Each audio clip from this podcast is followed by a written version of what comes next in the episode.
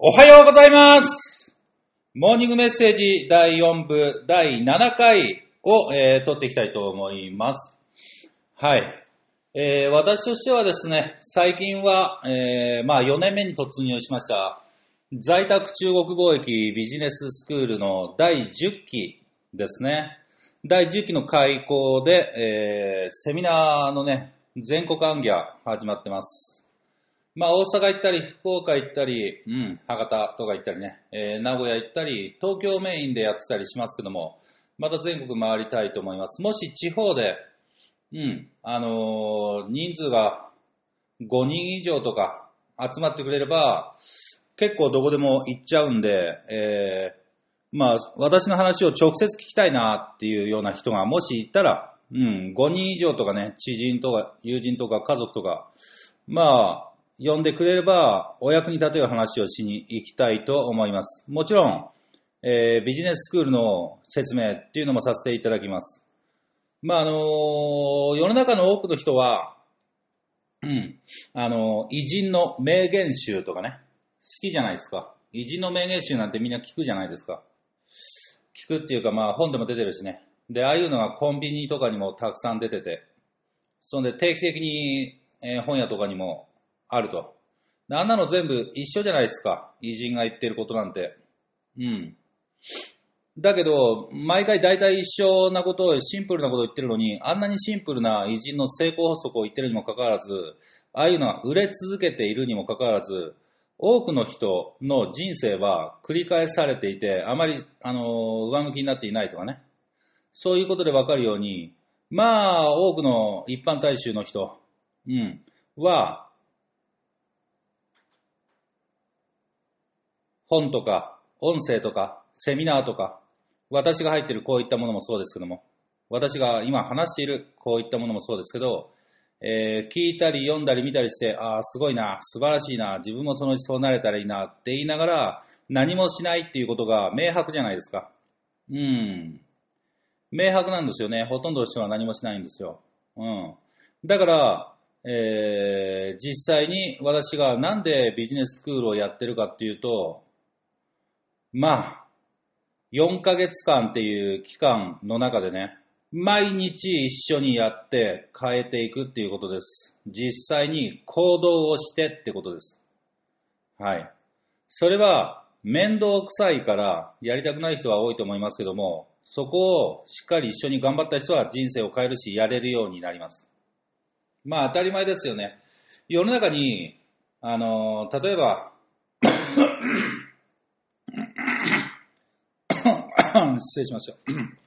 世の中に例えばあの、ダンスの、ダンスの本とか、やり方とか書いてある本とか、DVD とか、まあそういうのよくありますよ。釣りのやり方の本とか、サッカーのやり方の本とか、野球のやり方の本とかありますわ。それだけ読んで、すごい上手くなってる人が、すごい多いかっていうと、そんなことなくて、ね、ダンスが上手くなってる人は、ダンス教室とかに行って、実際に練習してる人が多いです。サッカーが上手い人は、子供の頃からサッカーのクラブとか部活とか、野球もそうです。料理もそうです。お母さんと、お母さんに、じゃない、本を読んでやり始めたっていうよりは、お母さんに教えてもらったとか、友達でやったとか、彼氏のためにずっと、えー、不況ながらもやっていって慣れたとか、うん。世の中の、まあ、書道の教室も、そろばん教室も、進学塾もそうですけど、本が一冊あるだけ、知識を得るだけでは人間は変わりづらいですね。相当自分に厳しくなければね。多くの人は変われないので、それだけだと。だから、えー月額課金で会員制でスイミングスクールに通ったり、ダンスのレッスンに通ったり、書道教室に通ったり、そろばん教室に通ったり、進学塾に通ったり、料理教室に通ったり、うん、サッカークラブに入ったり、いろんな、えー毎月数千円というお金を払って、習い事をするっていう方が多いです。はい。そうしていくと、どんな人でも、半年、1年、2年、その習い事を繰り返していくと、できるようになっていきますね。それが、えーみんなが普通にせ人間が成長していくっていう、えーわかりやすい部分です。ですから、あの、40代、50代、60代にななった時の人間の一番やばいところ、もうこの人終わってるな、この先はないなっていうふうに思えるところは、例えば、40、50で、新しい仕事をしたいっていう時に、ああ、私は事務仕事を頑張って、過去に事務仕事の経験があるから、事務仕事ができるな。私は事務仕事しかできないな。事務仕事なら得意だな。じゃあ事務仕事の仕事を探そうっていうこの考え方ですよね。こうなると人間終わりですわ。うん。過去自分ができたことの中から選ぶようになる人が多いです。40、50、60になるとね。うん。40、50、60になっても、新しいことを継続してやっていけば、できるようになっていきます。そういう当たり前のことが子供の頃はできていた。子供の頃はね、誰でも。生まれた時は何もできなかったけど、なってみんなできるようになっていったんですけど、小学校に入ることもできたんですけど、初めてでも。初めてでも中学生に不安でもなって友達作っていったし、初めてでも部活に入った、部入っていった人もいると思います。うん、サッカー部、えー科学部、生物部、吹奏楽部、野球部、まあいろんなものがありますけども、初めてでも入っていって、だからこそそれに携わることで分かっていったし、できるようになっていったっていう背景が誰にでもあると思うんですけど、はい。どうなんですかね。40、50、60とかになると、それはやったことがないから無理ですとか、例えば私はパソコン初心者だから無理ですとかね。私はインターネットに詳しくないから、こんな私でもできるんでしょうかとかね。そういうクズみたいなことを言い出しちゃうわけですよ。パソコン初心者だけだ、うん、だけどできますかねとかね。私もパソコン初心者でしたよ。うん、生まれた時何もわかんなかったし、小学生時代なんて、私パソコン、私の時代、小学生時代、中学生時代、パソコンなんてなかったからね。高校ぐらいになって Windows 95とかのフロッピーディスクとかが出て、パソコンが登場した時代ですよ。うん。なんだってゼロでも初心者でもできるんです。そして、そういうことをやるからこそ人は成長して多くのことができるようになってきた。それをあなたも、あなたの周りにいる人も、すべての人間がそれができるんです。だけど、多くの人が、私はこれをやってきたからこれしかできません。初めてのことなんて私にできるんでしょうかって、いつから言い出すかです。それを言い出した時にあなたの人生は衰退していきます。新しいことが何もできない人間になっていきます。新しいことが何もできないのに、収入が上がっていくわけはない。新しいことができないのに収入が上がっていくわけはないです。はい。収入を上げたいんであれば、やっぱり自分が、えー、人間的に成長する必要はありますね。一応あの、ビジネススクールで校長やってるんで、こういう収入の話もね、たまにはしておきますけども。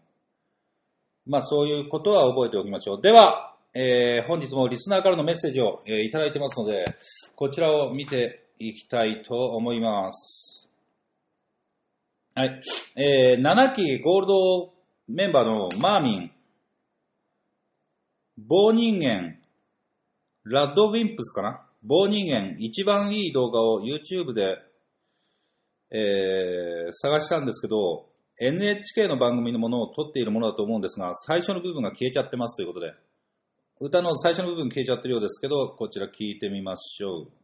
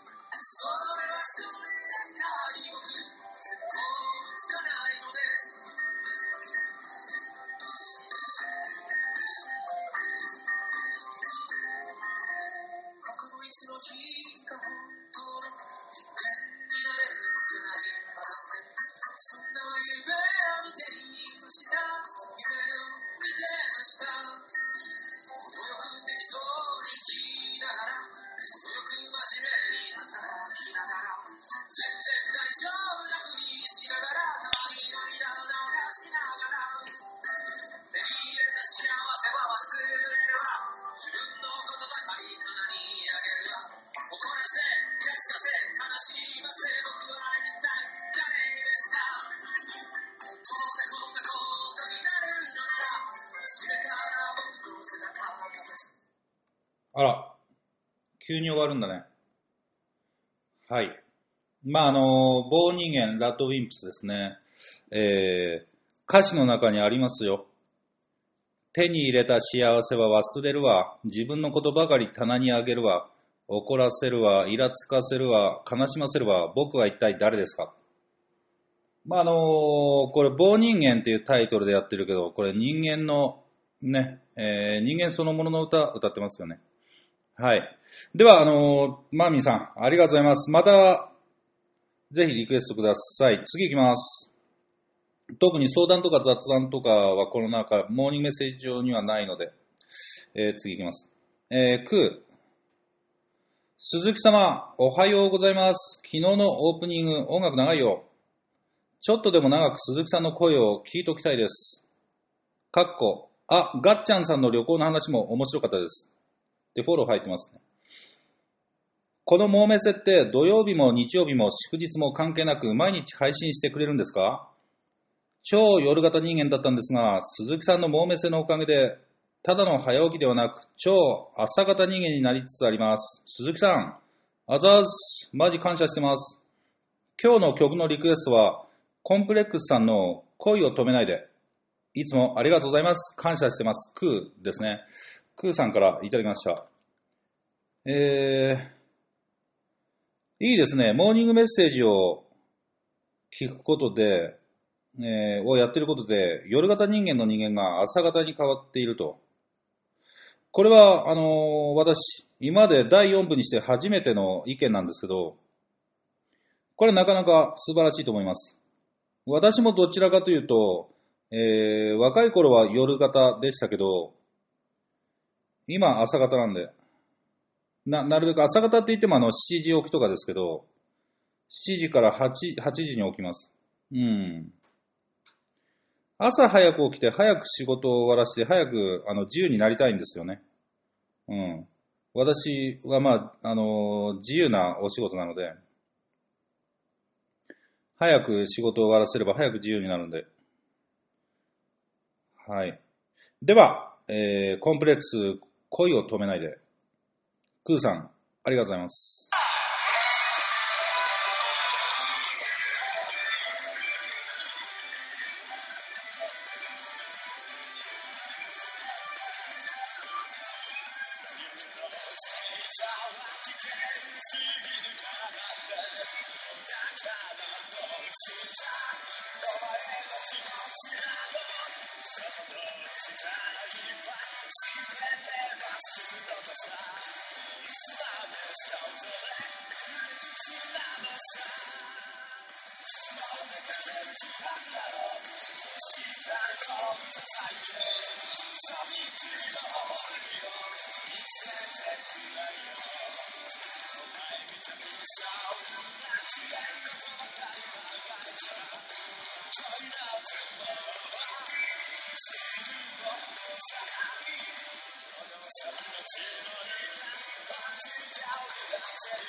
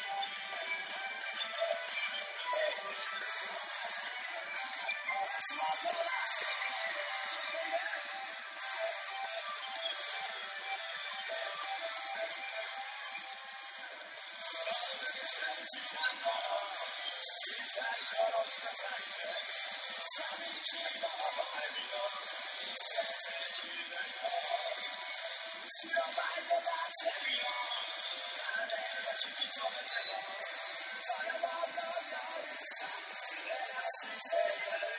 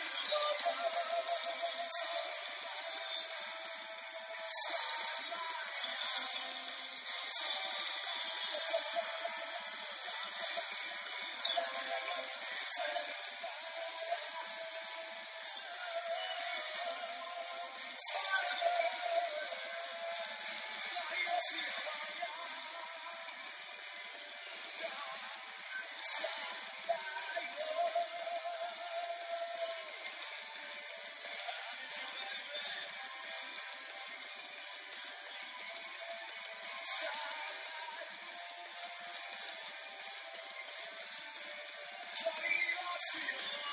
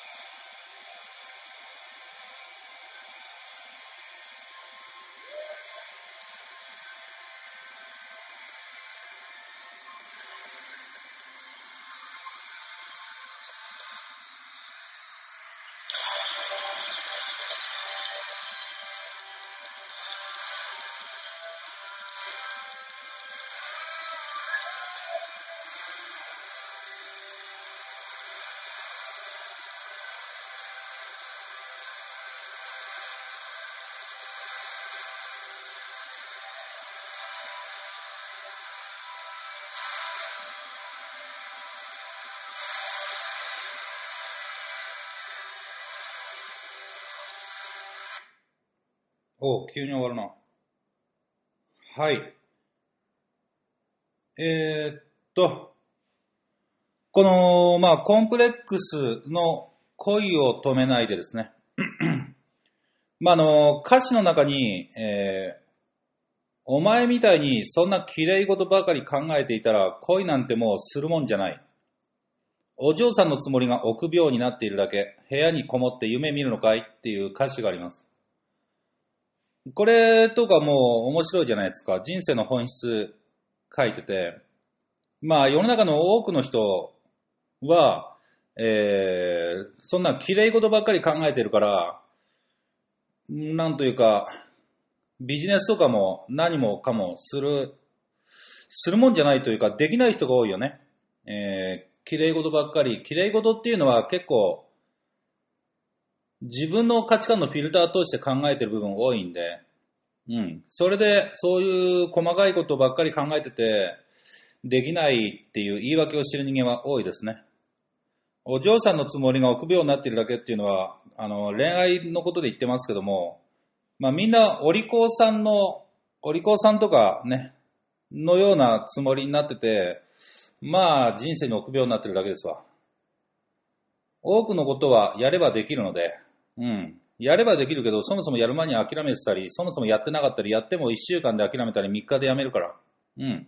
当たり前のことをすれば当たり前の結果が出るにもかかわらず、当たり前のことをしないし、当たり前のことをしだしても3日でやめちゃうから、まあ当たり前の結果が当たり前に出ないっていうね、状況になります。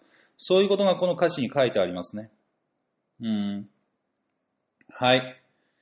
えー、恋を止めないで、今を正直に恋をしようよっていう歌詞でございますけども。まあ本当にあなたのやりたいことを止めないで、今本当にやりたいんであれば、正直にそれをやればいいと思います。それでもあなたが、まあ、今やらないんであれば、正直やりたくないっていう思いの方があなたに強いんでしょうね。例えば、あのーあなたの大切な人のためにもう少し収入が欲しいとかね。あなたがもし思っていたと、思っていたとか、いやもう私も頑張って稼ぎたいんだよねって言いながらも、お金を稼ぐ、収入を上げるっていう特別な行動をしないんであれば、まあ、口先だけだし、大切な人のために稼ごうなんて、これっぽっちも、えーね、えー思っていないというか、思ってるんだろうけど、それ以上に、めんどくさいとか、怖いとか、知らないから、できないのかなとか、うん。そういう、あの、やらない、やりたくない、やってもどうせ無理なんじゃね？っていう言い訳とか、思い込みっていうところの方が強い。ただそれだけの話ですね。収入が欲しいっていうよりも、収入が欲しいことが、をやらないための理由が強いっていうことですね。あなたの今の現状、えー生活、環境っていうので、あなたの本心がわかります。はい。っていうことが、えーこの歌詞からわかりますね。次行きましょうか。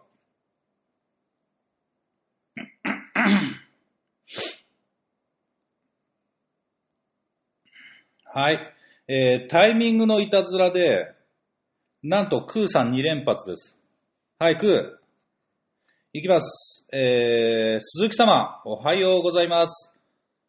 えーモーニングメッセージが面白いか不安ですって？面白いに決まってるじゃありませんか。わからんやろな。ありませんかですよね、これ。うん。昔の芸人というか有名人が言ってた言葉ですよね。えー質問です。鈴木さんはごごくごく親しい友達に何て呼ばれてますか？あだ名。まあ、最近は、あの、残念なことに、私のビジネス上では、あの、立場がそれなりに、あの、上の方に、今は、今のタイミングではいるので、まあ、校長とか、先生とか、鈴木さんとか呼ばれてますね。まあ、小学生の頃は、マーボーとか、マー君とか、マーちゃんとか、呼ばれてましたね。うん。まあ、よくある話じゃないですか。人によって違います、それは。うん。はい。だから、俺は、私のことは何と呼んでくださいとか、そういう言い方はしないので、自分にニックネームもつけないですし、基本的にニックネームとかペンネームっていうのが何のためにあるのかさっぱりわからない人間なので、うん。自分には親がつけてくれた素晴らしい、誇るべき名前、本名があるにもかかわらず、それを、えー使わない理由が私には一切わかりません。はい。あ、ごめんなさい。途中で私の意見入れちゃいました。はい。えー続きいきます。私はクーって呼ばれると嬉しいです。みんなからはクーニャンとかクーちゃんって呼ばれてます。鈴木さんがいつも読み上げてくれているクーさんは自分じゃない感じがします。どうでもいい。もうね、クー、クーよ。一応、あの、クーって呼ぶことにしたんだけど、さん抜かしてね。これ読む前に一度私このメッセージ読んでるんでね。クーニャンでもクーちゃんでもクーさんでも何でもいいんです。そんなことよりも、俺は、クーの本名をまだ覚えていないです。うん。いいのかな、それで。別に。俺はあの、あだ名、俺のことを例えば先生とか校長先生ってみんなが呼んでくれてるけど、先生、校長先生っていつも呼んでるけど、あの人本名何なんだろうって思われてたらそっちの方が俺は悲しいけどな。俺は鈴木正幸だから。クーってどんな名前なんですか？うん。はい。まあ、あの、価値観は人それぞれなので、その、ニックネームを使う人の気持ちは、私はわからないですけど、人間の気持ちを推測することはできます。うん。だから、そういうのも、うん、人によってはいいと思いますよ。はい。えー、続き。ある人が言ってました。自分が呼ばれたい名前で呼ばれると振動数が上がるそうです。うん。呼ばれたい名前が私が本名なんでしょうね。はい、続き。曲のリクエストです。浜田省吾さんのマネー。いつもありがとうございます。感謝してます。ということで、えー私も感謝してます。クーさん、毎回、えーリクエストと素晴らしいメッセージありがとうございます。何かの、えー私のトークがね、別に責め責めてるわけじゃなくて、私の考え方を言ってるだけなので、だから、まあ、あの、ショックに受けないで、楽楽しんで、あ、鈴木さんはこういうふうに考えてるのかっていうふうに、えー受け取ってくださったら、私としてはいいのかなと思います。えっ、と、浜田省吾のマネー。はい。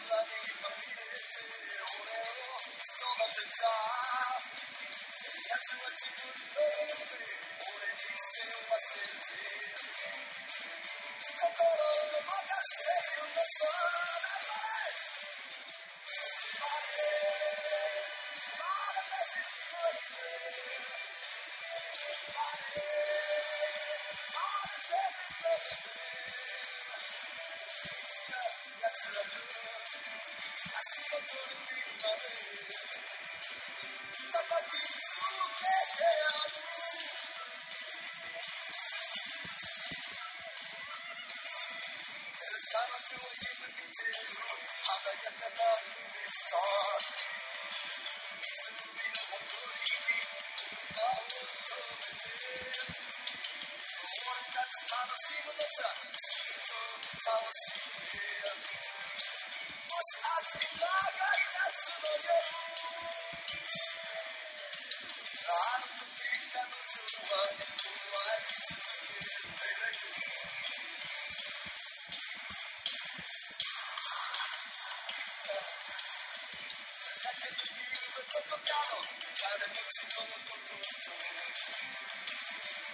you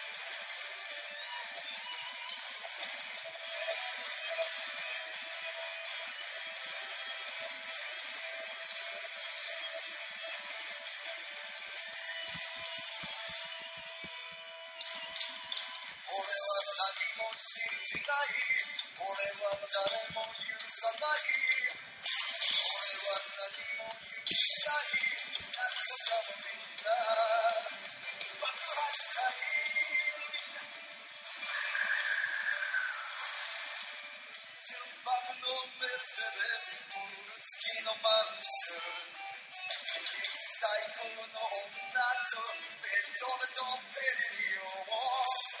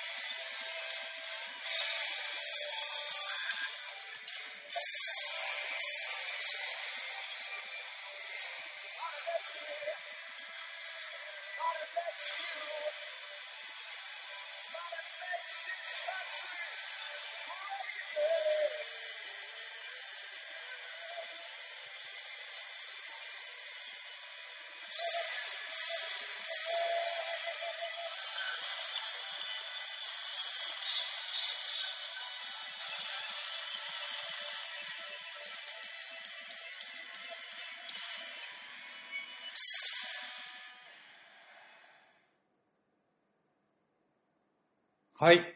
ありがとうございます。えー、クー、ありがとう。はい。これも一応あの歌詞なんですけども、一応ツッコミ入れていきます。まあ、む、昔らしい、えー、歌ですよね。昭昭和の時代のっていうか、10 20年前、20年前とかにパソコンが出てきたので、えーパソコンできてインターネットビジネスっていうのがね、できる前っていうのは、本当にお金持ちになったり下克上するのは大変でしたよね。うん。まあ会社で働き続けてしっかり出世していくか、それとも起業するか。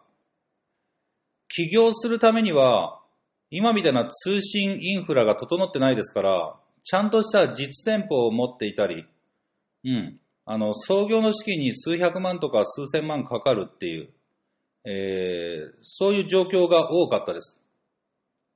今は数千円とか、インターネットの力を借りると無料で、えー自分の努力で100万、200万、300万って毎月稼げるように、えーなってる時代ですから、まあこんなにね、えー悔しがらなくても、まあ歌詞でも、いつか奴らの足元にビッグマネー叩きつけてやるって、結構怒ってるんだけど、俺は何も信じない、俺は誰も許さない、俺は何も夢見ない、何もかも爆発したいって怒ってるんだけど、こんな怒ってるぐらいなら、あの、稼げばいいなと思います。はい。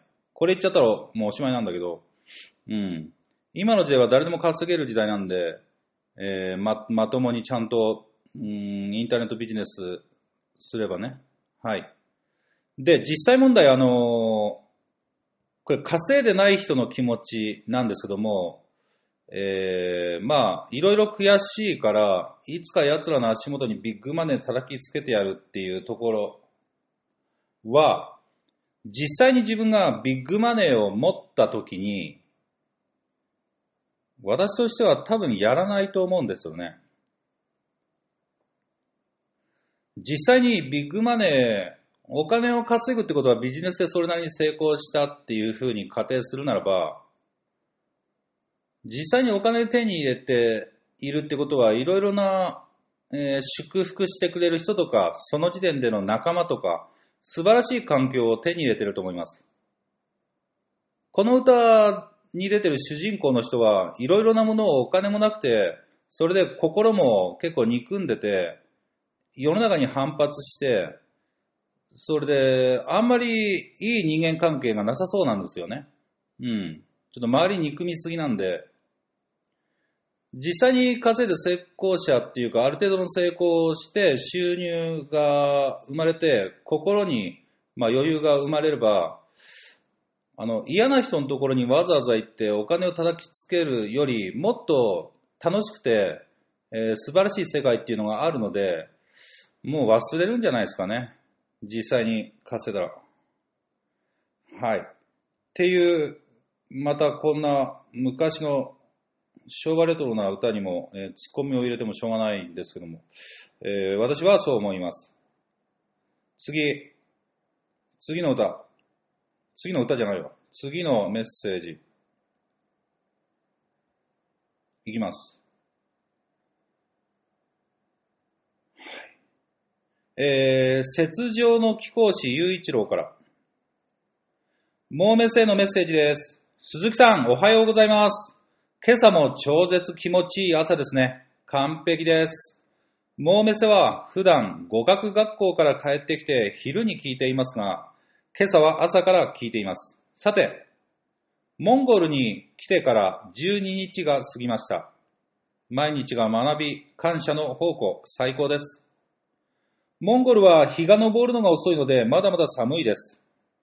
そういえば、鈴木さんが僕に雪上の貴公子というあだ名をつけてくれましたが、その名の通り、どうやら僕は寒いところに縁があるみたいです。今日もご縁に感謝ですね。えー、このね、雄一郎さんはね、なんで雪上の貴公子かっていうと、生徒時代ね、最初あの3万円しか持ってなかったんですよ、彼は。3万円しか持ってなかった。で、毎月、いくらだったっけ ?1 万円だったっけ ?1 万円ぐらいのシェアハウスに、1万円のシェアハウスに、えー京都で住んでたんだよね。で、1万、家賃1万円のシェアハウスだから壁が本当に、えー薄いと。だから夜に、あの、梱包作業とか、あの、物販ですからね、商品を段ボール詰めするとか、そういうのをビニールとかもベリッベリとかやってたら、あの、隣の睡眠障害っぽい男性が、こう、怒鳴り込んできて殴られて、うん。でも、外に出てしょうがないから、外で梱包作業の続きなどをしていたんですけど、その時雪が降ってたっていうね、なかなか壮絶な過去を持ってる子です。ゆ 雪が降る中で、えービジネスをした、その3万円っていうスタート資金から始めた雄一郎は、今、毎月、えー500万以上売り上げてね。それでいて、もともと物欲とかそういうものがないので、うん。だからこのお金何に使ったらいいんだろうっていう感じの中で、私と一緒にモンゴルに行って、孤児院の子供たちを見て、まあ、あの、支援などを開始したわけですけども、まあ、あの、モンゴルの子供たちやそういう支援、ボランティア、えーっていう部分に、まあ、惹かれていって、追求していって、ついにモンゴルに移住しました。ね。えーモンゴル、今、夜中とかはマイナス35度になるらしいですよ。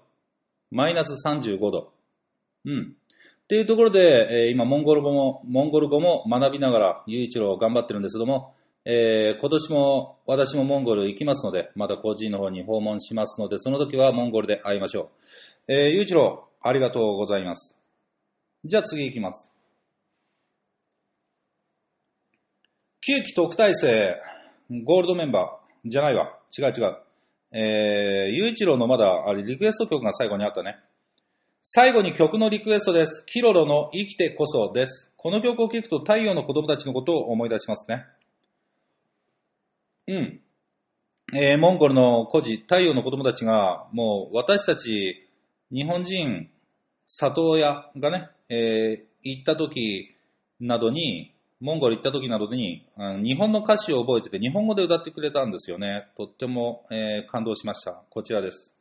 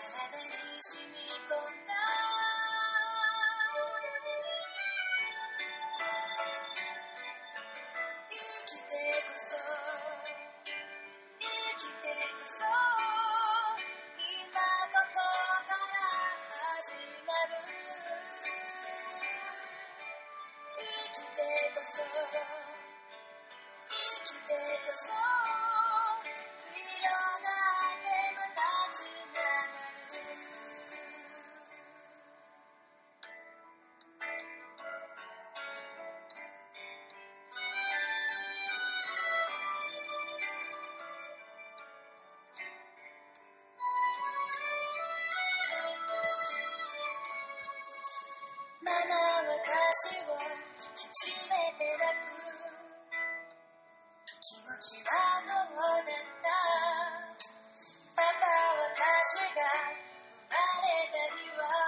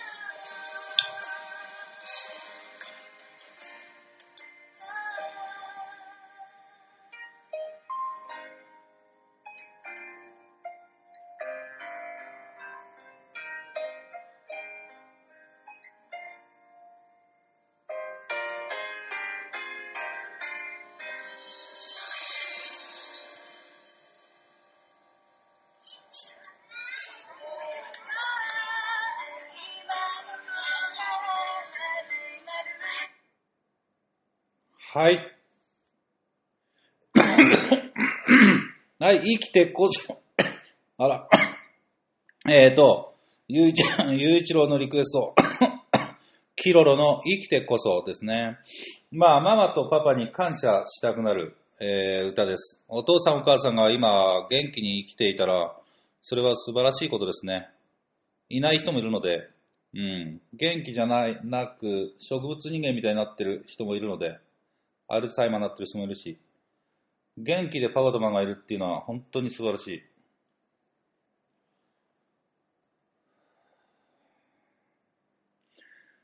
パパやママっていうのは基本的には自分よりも早く死ぬので、20年、30年、10年、自分よりも早く亡くなるので、えー今もしまだご存命でしたら、これを聞いている方は今、まさにね、えーもし、最近話してないなとか、最近、えー感謝伝えてないなとか、そういうのがあったら、えー感謝とか、しっかり、えー今のうちに返しておきましょう。いつできなくなるかわかりませんよ。はい。この歌はモンゴルの孤児が歌うからいいんですよね。ええまあ、キロのこの歌も本当に素敵です。元々のこの曲がとても素敵ですね。次。はい、えー、球技特待生ゴールドメンバーの、えー山下幸太郎です。鈴木校長おはようございます。モーメセ最高です。今日は聞いてるばかりでなく、リスナーとしてコメントをさせていただきます。今年の春より次男が高校野球で甲子園を目指します。野球を始めて8年となります。高校、大学とこれからも野球人生を歩んでいくと思いますが、高校での目標である甲子園に出場して活躍する、その栄光を勝ち取るため、この曲をリクエストします。栄光の架け橋、えー、ゆず、YouTube で、えーちゃんと YouTube のリンクまで貼ってくれて、とっても親切でありがたいですね。本日もご機嫌で超前向きに行動します。はい。